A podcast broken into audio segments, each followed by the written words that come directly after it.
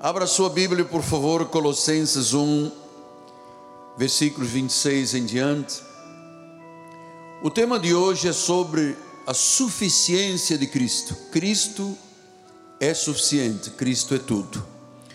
O mistério que estiver oculto dos séculos e das gerações, Colossenses 1, 26, todavia se manifestou aos seus santos, aos quais Deus quis dar a conhecer qual seja a riqueza da glória deste mistério entre os gentios, isto é, Cristo em vós é a esperança da glória. Que esta palavra abençoe todos os corações. Vamos orar ao Senhor. Nós vamos ver esse menino correr na igreja, porque Deus chama a existência o que não existe, Ele vivifica os mortos, que bênção. Pai amado e bendito, aqui está a tua noiva, aqui está a tua igreja, aqui está o teu povo, aqueles que tu resgataste com o teu próprio sangue e com o teu sacrifício. Aqui estão aqueles que dizem: Abba, Pai, querido Pai.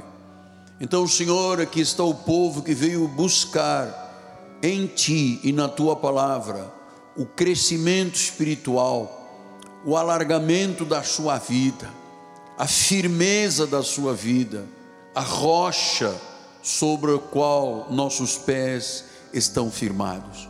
Usa agora, Senhor, as minhas cordas vocais, a minha mente, o meu coração, para dar expressão a esta palavra: Cristo é a nossa suficiência. E o povo de Deus diga: Amém, amém e amém. Meus amados irmãos, minha família bendita, povo do Senhor, raça eleita, sacerdócio real, nação santa, estamos aqui reunidos como povo de Deus para testemunhar a grandeza do Senhor, meus filhinhos em Cristo Jesus. Na quarta-feira próxima passada, eu comecei o meu sermão, a minha homilia, o meu recado, fazendo um questionamento.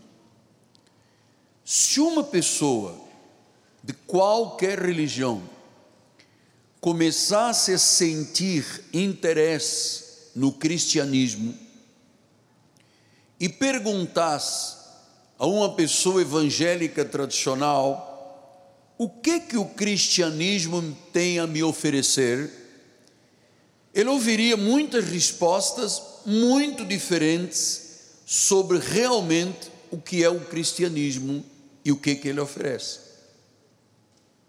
Você sabe que quando uma pessoa ah, vai a uma igreja ou vem à igreja, ela vem em busca de algo, de direção, busca de um norte para a sua vida. Mas o que, que o cristianismo normal diz? Não, se você vier à igreja, você terá saúde, você terá riqueza, você terá sucesso, você terá paz, você vai ter um emprego melhor, uma carreira melhor, você vai realizar sonhos, você vai chegar aonde nunca chegou. Bom, isto é a proposta de Deus. Mas isto não é tudo o que o cristianismo oferece. E há muitos ainda dizem: bom, para você obter alguma coisa de Deus, você tem que fazer sacrifícios, abluções, correntes, rituais, cerimônias. Eu vou lhes dizer, amados, se fosse cristianismo só isso, seria muito confuso e naturalmente antibíblico. Mas na realidade e na verdade, o cristianismo oferece, em primeiro lugar, uma mensagem chamada o Evangelho da Graça de Deus e Jesus Cristo como Senhor e Salvador. Isto é que é a verdade do Evangelho. Então, quando nós pregamos a mensagem da graça de Deus, nós estamos falando da suficiência de Jesus. No Calvário, Jesus completou a sua obra quando ele disse: tudo está consumado. Integralmente, o plano salvífico de Deus se completou. A salvação vem através de Jesus e através do seu sacrifício da cruz. Ali, ele ofereceu a reconciliação consigo mesmo daqueles que haviam sido predestinados, que estavam perdidos e mortos em pecados e delitos. Todos os pecados foram encravados na cruz, todas as doenças e enfermidades, ali naquela cruz, nós fomos libertos das garras de Satanás e passamos a entender que Cristo é tudo e que a obra da salvação está completa. Diga, está completa. E eu vou lhes dizer, amados, não há nenhum artifício humano que tente completar algo que já está completo. Não existe sequer um corredentor, como muitos propalam, dizendo, não, Maria é a corredentora. Não, não existe. Nós fomos salvos por Cristo e por Cristo apenas. Jesus é tudo o que precisamos. Sem Jesus, nós somos nada. Com Jesus, nós somos tudo. O plano da salvação foi perfeito. Cristo é suficiente, Cristo é tudo. Então, esta é a mensagem que a igreja evangélica Cristo Vive prega. Cristo Jesus. Em Cristo nós recebemos tudo o que precisamos todas as bênçãos nas regiões celestiais. Temos um ministério da graça de Deus que é a resposta para este final dos tempos.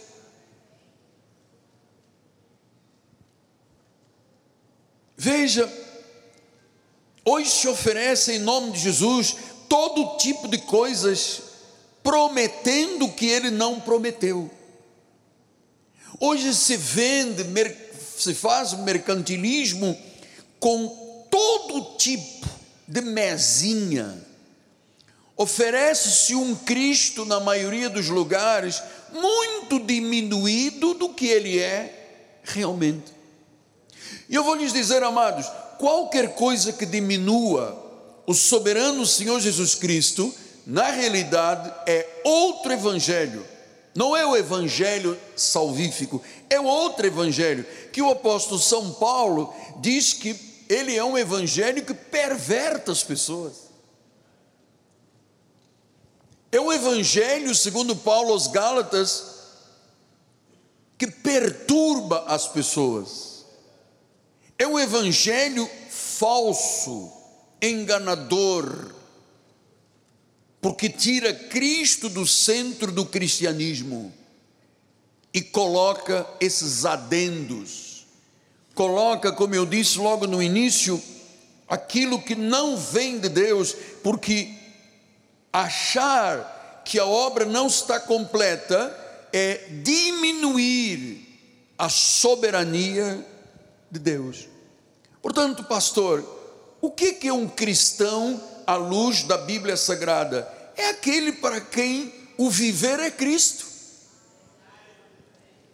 É aquele que diz: Cristo em mim é a esperança da glória.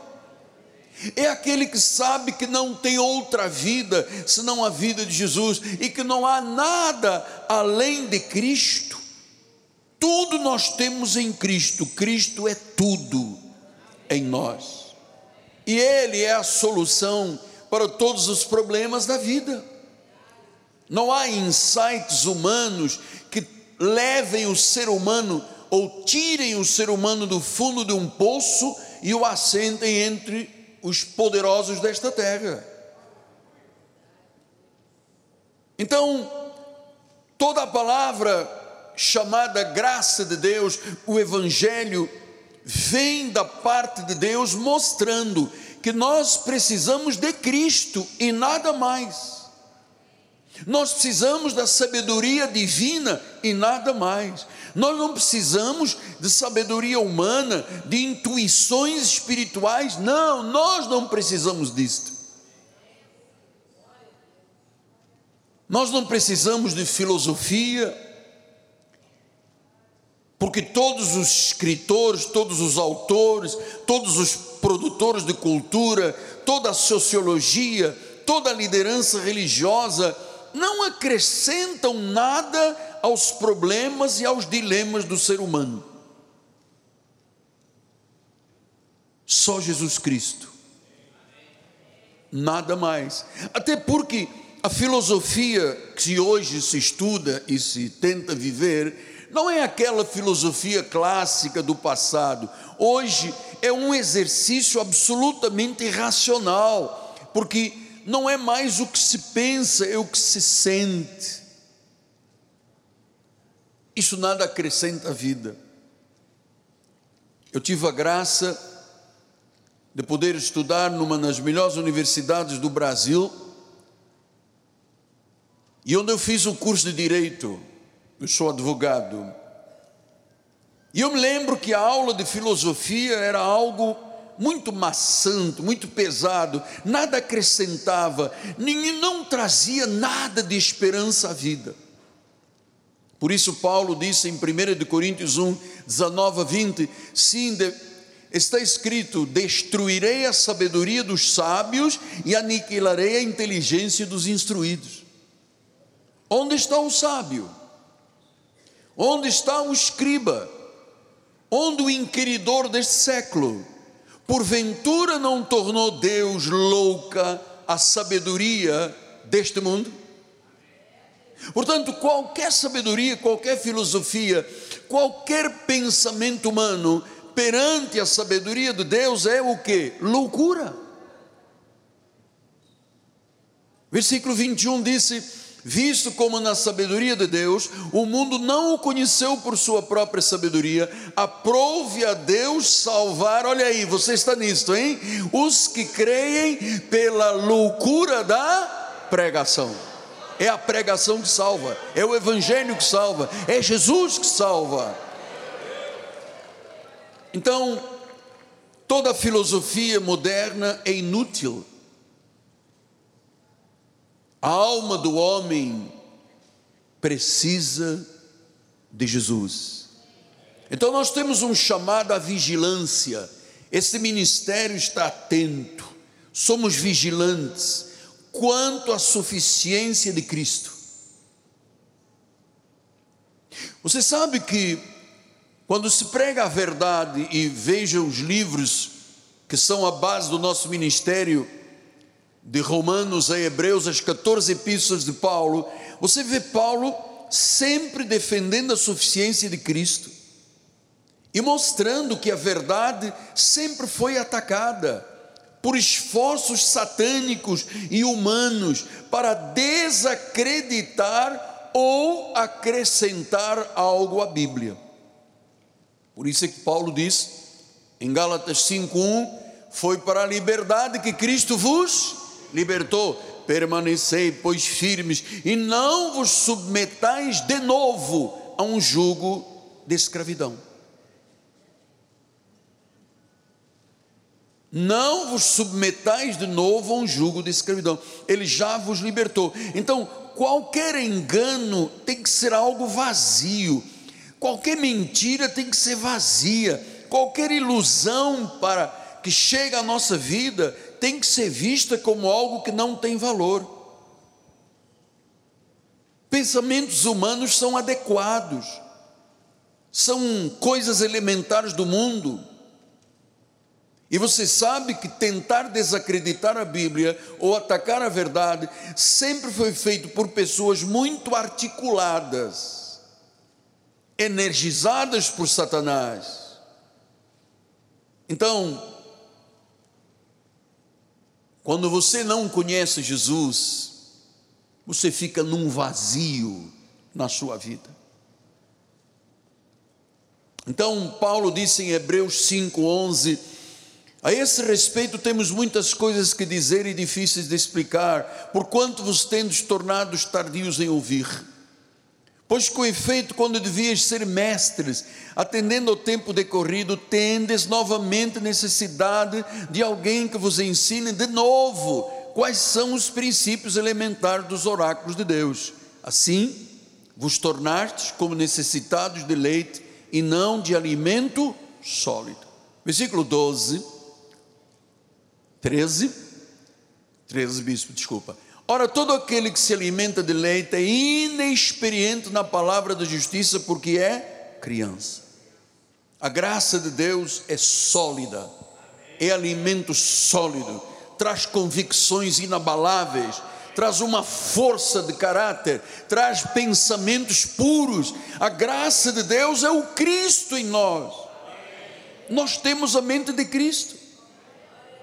Por isso nós temos Cristo como Senhor absoluto. Diga isto: Jesus Cristo é o Senhor absoluto. Temos os tesouros da sabedoria, temos as bênçãos celestiais, estamos completos nele, ele é a plenitude da divindade. Então, meus amados, filhinhos na fé, é um erro pensar que o Evangelho não é suficiente. É um erro pensar que só Jesus não é suficiente. Quem nos tirou da morte? Jesus. Quem nos trouxe à vida? Jesus. Quem nos tirou das garras de Satanás pelo seu sacrifício? Jesus. Quem é que nos tirou das trevas e nos deu luz? Jesus. Quem é que nos tirou da ira e nos trouxe para a graça? Jesus. Então, foi Ele que nos tirou das garras da mentira, das trevas, e Ele ofereceu uma completa salvação, um completo perdão. Olha o que, ele disse em Colossenses 2,11: Nele também fostes circuncidados, mas não por intermédio de mãos, mas no despojamento do corpo da carne, que é a circuncisão de Cristo, tendo sido sepultados juntamente com Ele. Então não são as águas que sepultam, é que quando Cristo morreu, eu morri com Ele, quando Cristo foi sepultado, eu fui sepultado com Ele, quando Cristo ressuscitou, eu ressuscitei com Ele, Cristo vive em mim, diga isso: Cristo vive em mim tendo sido sepultados juntamente com ele no batismo, no qual igualmente fostes ressuscitados mediante a fé no poder de Deus que o ressuscitou de entre os mortos. Versículo 13: E vós outros que estáveis mortos pelas vossas transgressões, pela incircuncisão da vossa carne, Ele vos deu vida, Ele vos deu vida, Ele vos deu vida. Não foi Maria, não foi Buda, não foi Alá, não foi Confúcio, não foi Shirvá, Ele vos deu vida. Juntamente com Ele, Ele perdoou todos os nossos delitos. Não carregue mais nenhum fardo de pecado, achando que você pode ter e ser castigado. Ele perdoou todos os nossos pecados ele cancelou o escrito da dívida que era contra nós, que constava de ordenanças, o qual nos era prejudicial, ele removeu inteiramente e encravou aonde? Na cruz do Calvário. Ele cancelou o escrito da dívida. Por isso nós temos Cristo, temos a salvação completa, temos o perdão completo, pelo seu sacrifício, o seu sangue, ele apagou todas as nossas transgressões, cancelou, apagou os pecados, nos deu vitória sobre principados e potestades, transformou através da fé a nossa vida. Jesus pagou o preço dos nossos pecados na cruz. Ele não morreu apenas na cruz por nós, ele morreu por nós e em nosso lugar. E hoje nós temos um evangelho total completo e triunfante. Então, o principal ataque à suficiência de Cristo vem basicamente de onde? Vem do legalismo. Vem da mensagem legalista. Vem da mensagem que apoia o sacrifício, as águas, as vigílias, os jejuns. É daí que vem, Colossenses 2, 16 e 17 dizem: Ninguém, pois, vos julgue por causa de comida, de bebida, dia de festa, de lua, de sábados, porque tudo isso tem sido a sombra das coisas que haveriam de vir, haviam de vir, porém o corpo é de Cristo. Olha, viver a lei é viver de sombras. Viver a graça é viver de bens reais. Então, meus amados, em Cristo nós temos a plenitude da divindade. Em Cristo nós estamos completos. Nós temos a vitória completa. Todas as obras, sacrifícios, esforços, amado, são sombras e fazer da vida cristã obras, sacrifícios, esforços. Isto é ser legalista, é pensar que a justiça é por conta própria. Paulo disse em Romanos 10, 1 a 4: Irmãos de boa vontade, o meu coração e a minha súplica a Deus a favor deles são para que, se, para que sejam salvos, porque lhes dou testemunho de que eles têm zelo por Deus, mas não têm entendimento porquanto desconhecendo a justiça de Deus e procurando estabelecer a sua própria, não se sujeitaram a que vem de Deus, porque o fim da lei é Cristo, para a justiça de todo aquele que crê. Acabou a lei. Não temos nenhuma ligação com Moisés, com cerimônias, com sacrifícios, com corredentores Imagine você, não temos parte com os anjos da igreja romana, o ministério angelical que nós servimos não, não é um ministério que está reduzido a uma estatuazinha de um bebezinho de pele de pêssego. Os anjos a quem servimos são ministros labaredas de fogo. Labaredas de fogo. Então, amados, religiosos, cerimonialistas, duro trato do corpo, vigílias, jejuns. Amado, não precisa. Em Cristo nós estamos completos. Cristo é o fim da lei. Em Cristo termina a tirania da lei. Porque a lei é um ministério de condenação e de morte. Termina a tirania da lei. Cristo se fez pecado por nós, em nosso lugar. Só a obra de Cristo nos salva. Nós dependemos totalmente da Sua obra. O resto é sombra. Pastor, mas eu ouvi dizer que eu teria que me batizar nas águas, tinha que passar pelas águas. Amado, isto seria muito superficial e externo para ser parte da salvação. O legalismo baseia a vida espiritual em obras externas, mas eu quero reafirmar ao povo desse santo ministério e a milhares de pessoas que nos ouvem assim: Cristo é suficiente. Então eu não tenho que dizer, ou não posso dizer, eu creio em Cristo, mas eu vou guardar o sábado. Eu creio em Cristo, mas eu vou fazer ritos e cerimônias. Eu creio em Cristo, mas eu vou fazer sacrifícios. Eu creio em Cristo, mas eu vou obedecer à lei de Moisés. Olha, amados, o único sacrifício agradável é o culto racional. Paulo disse isso em Romanos 12, 1, ele diz: Rogo-vos, pois, irmãos, pelas misericórdias de Deus, que apresenteis o vosso corpo sacrifício vivo, santo e agradável a Deus, que é o vosso culto racional. Eu não posso dizer que creio em Cristo, mas creio também, eu não posso fazer isto. Por isso, quem tem Jesus e é salvo, ama a igreja, ama o dia do Senhor, deseja honrar a Deus, deseja louvar o Senhor, deseja participar da ceia, ter comunhão com os santos, isto é próprio de quem é salvo. Então, filosofias humanas não, legalismo não, mas existe um outro aspecto que intenta contra a suficiência de Cristo, que é o misticismo. Misticismo. Amados, eu sou pastor há mais de 43 anos. Há mais de 46 anos que eu estou ligado à obra de Deus. E durante todo esse tempo, eu tenho lidado com esse mundo chamado mundo evangélico, mas que é carregado de misticismo contra a suficiência de Jesus. Eu tenho pregado sobre o ministério do Espírito Santo, eu tenho pregado sobre a sã doutrina da graça de Deus. A graça de Deus é a resposta às nossas necessidades. Eu tenho vivido experiências profundas com Deus.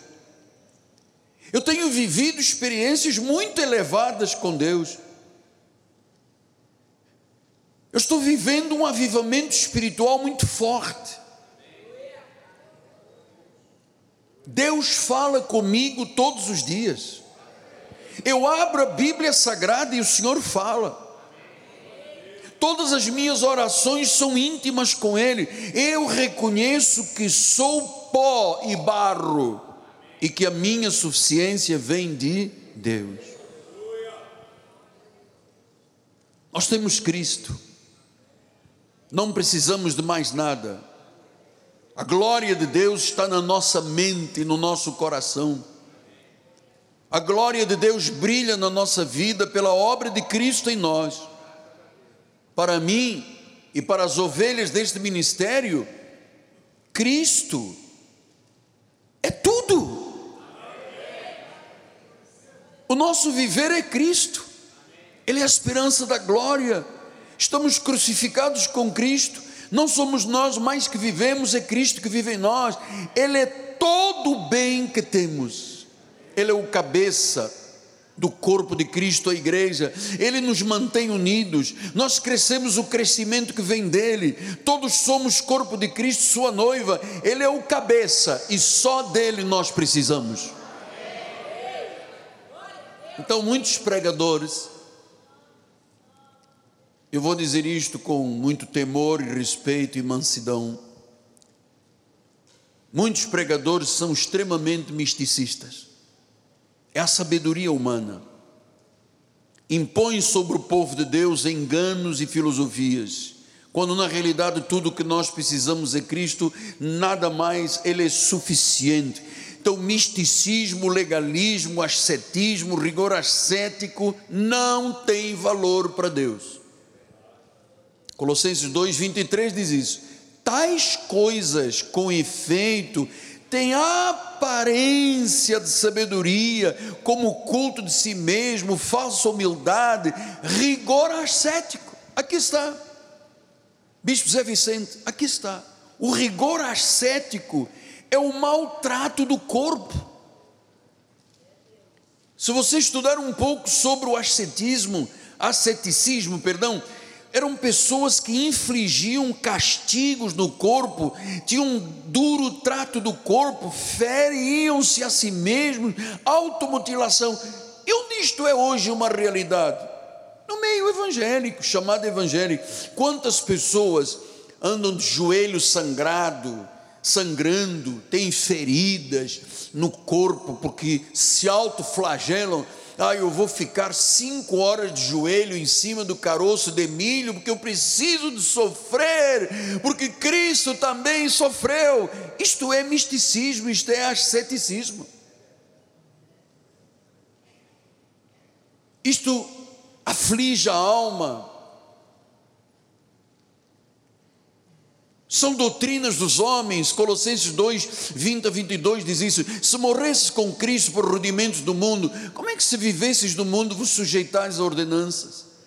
Não manuseis isto, não provas aquilo, não toques a color, não corta cabelo, não pinta a unha, não vai à praia, não vê televisão. Isto são preceitos e doutrinas dos homens.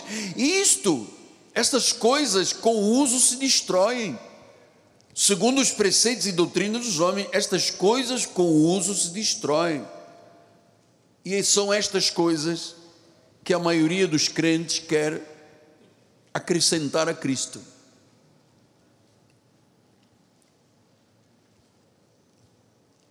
Eu conheço pessoas que se auto-infligem, elas, elas sofrem um sacrifício desmesurado, querem viver com a Bíblia debaixo do braço, mas isto é uma religião, não é cristianismo. Quantas vezes você ouve na rádio, na televisão, líderes dizendo: Eu sou um verme, mas eu sou um verme sagrado. Amado, não adianta dizer que é verme sagrado, nós não somos vermes, nós somos ovelhas de Jesus, amado. Que vida triste. Vá, aplauda, aplauda, aplauda a Jesus. Amados, que vida triste a maioria dos cristãos vive. Que fardos pesados. Era como em Atos dos Apóstolos, quando os presbíteros diziam: Não, você tem que circuncidar os seus filhos, você tem que observar a lei de Moisés. Então, para que, que Cristo veio? Pedro disse: Olha, o sistema religioso impõe uma dura cerviz, um jugo pesado, mas eles mesmos não suportam. É assim que muitos cristãos vivem, como se Cristo não fosse suficiente para todas as necessidades.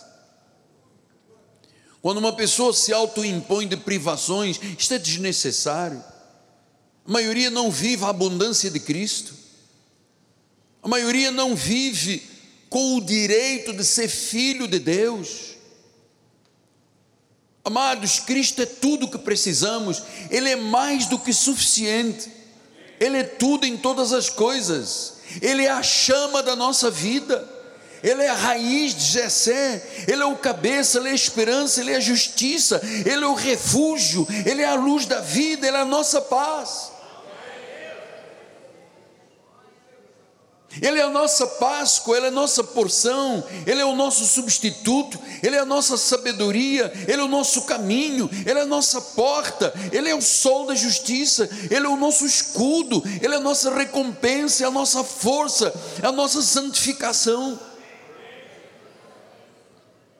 Ele é a ressurreição, Ele é o nosso escudo, Ele é a nossa recompensa, a nossa força, Ele é a nossa canção. Ele é nossa redenção, Ele é o nosso mestre.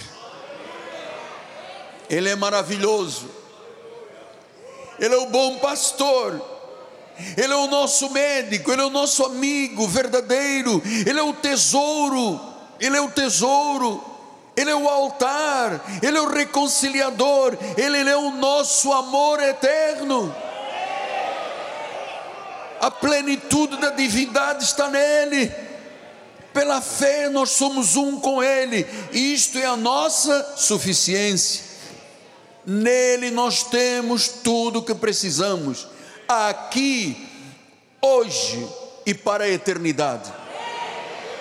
Que maravilha nós termos Jesus como Senhor, que maravilha nós podermos amar a um Cristo vivo conhecer, servir, adorar, refletir a Cristo e a sua glória. Paulo disse: o nosso viver é Cristo, fomos transformados à sua imagem. Cristo é tudo em todos, Cristo é a nossa suficiência. Eu tenho um minuto ainda. Desde que eu conheci Jesus, ou melhor, que ele se revelou à minha vida. Eu deixei de viver como um ateu para viver o Evangelho. E eu queria nesta reflexão final, e tenho obrigação de o fazer, porque eu sou o seu tutor, eu sou o seu apóstolo, sou o seu pastor.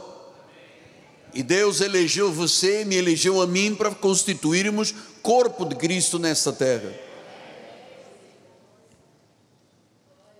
Então eu queria terminar esse pensamento lhe dizendo: o momento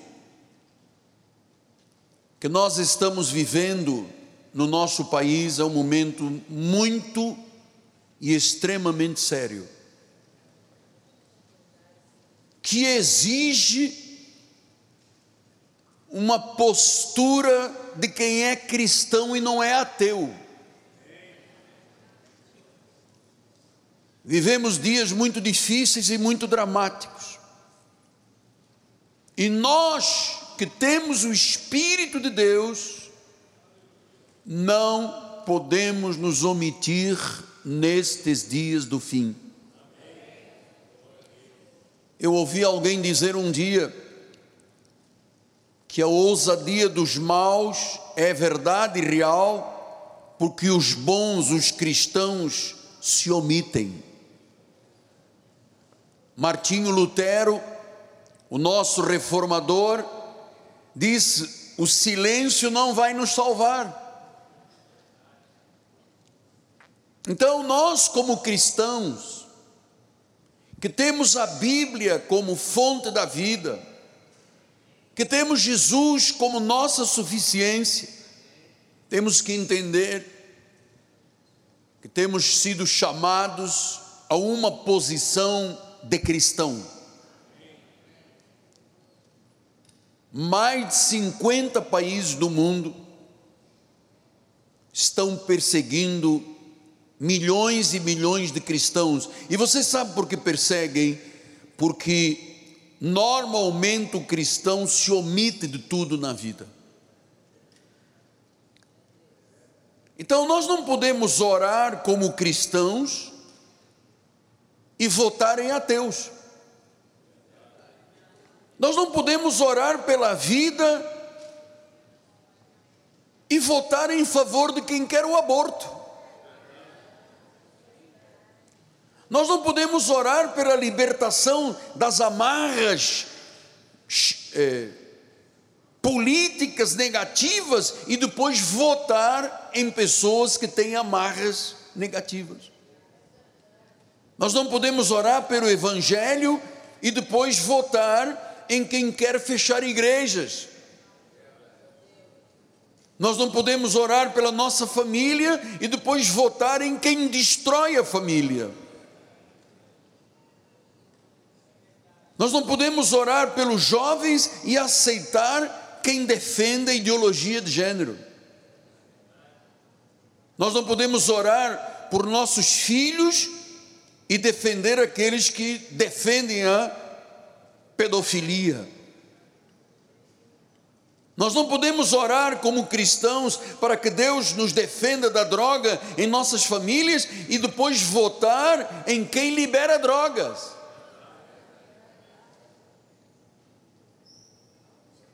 Nós não podemos orar como cristãos e votar em ateus satanistas. Que o Cristo que está em você seja exaltado, glorificado, visto, que a luz de Deus seja vista na tua vida. Porque em poucos dias nós não vamos definir apenas se é esquerda ou direita, nós vamos definir o futuro meu, seu, dos nossos filhos, dos nossos netos, daqueles que são a nossa descendência. Vamos definir qual é a economia que queremos, vamos definir que tipo de país nós queremos, se é um país que come cachorro e gato e rato, ou alguém que desfruta de prosperidade. É isso que nós temos um chamado. E como cristãos, sabendo que Cristo é suficiência, nós temos que honrar a palavra do Senhor. Ouvia ontem uma senhora do Nordeste, muito lúcida, explicando isso. Ela disse: se realmente os governos tivessem investido no Nordeste como investiram agora, não era necessário o povo do Nordeste ir procurar trabalho, largando esposa, filhos, marido, e ir para outro estado para viver de pedreiro. Desculpa, não estou falando mal, porque é uma, é uma vida, mas muitos abandonaram a família para viverem do pouco, porque o Nordeste sempre foi maltratado, humilhado. Eu ouvi um senhor dizendo: o povo é ignorante. Basta 10 reais e está tudo resolvido. Basta prometer alguma coisinha que as pessoas se encantam com a mentira e a feitiçaria. mas nós somos os cristãos desta terra. Nós pensamos na nossa pátria, nossa família, nos nossos valores bíblicos. Eu termino lhe dizendo: eu nunca imaginei Jesus dando apoio a um satânico. Não posso imaginar. Eu vi Jesus proclamar um reino de justiça, de paz e de alegria. Então, nós que amamos a Deus, nós que conhecemos a Cristo, servimos a Cristo, adoramos a Cristo, refletimos a Sua glória, o viver para nós é Cristo, somos chamados de cristãos. Cristão é luz, e a tua luz tem que eliminar as trevas deste país. Em o nome de Jesus. Em o nome de Jesus.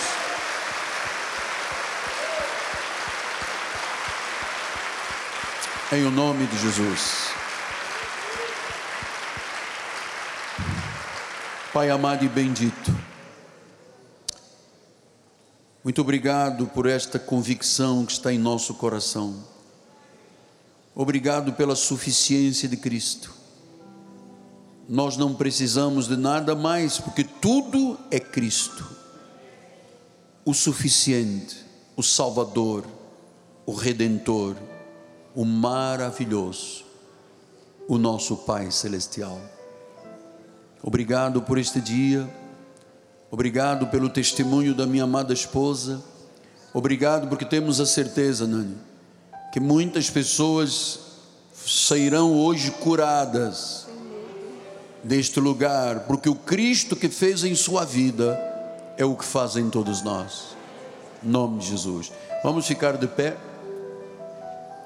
Nossa bispa vai dar a bênção final. Quem precisar de voltar à sua casa, por gentileza, fique em paz. Quem puder ficar um minuto, vamos cantar um corinho.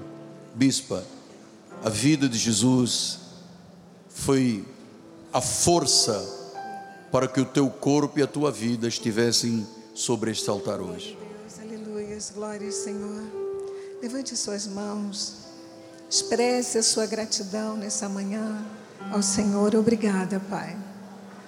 Obrigada porque esta casa é casa de bênçãos, Senhor. Casa, Senhor, de milagres, de prodígios, de maravilhas, Senhor. Obrigada, Pai, porque nós chegamos aqui chamados por Ti. Te louvamos, Pai. Pedimos, Pai, que nessa semana milagres, Senhor, acompanhem o Teu povo. Senhor, que aquela porta que precisa ser aberta se abra agora, Senhor. Senhor, derrama sobre nós o teu favor, Pai, porque nós dependemos 100% de ti, Senhor. Mais uma vez, Senhor, eu te agradeço por estar neste altar, pela cura que tu me concedeste, Pai. E eu agora, Senhor, peço, põe os teus anjos, Pai anjos de fogo, anjos poderosos, Senhor, que nos guardem, que nos livrem de todos os males, aqueles que vemos e os que não, vemos, Pai, porque nós sabemos que Tu és poderoso e que Tu vais fazer infinitamente mais do que pedimos ou pensamos. Saia daqui feliz e abençoado e tenha certeza que não haverá impossíveis para Deus. Graça e paz. Amém.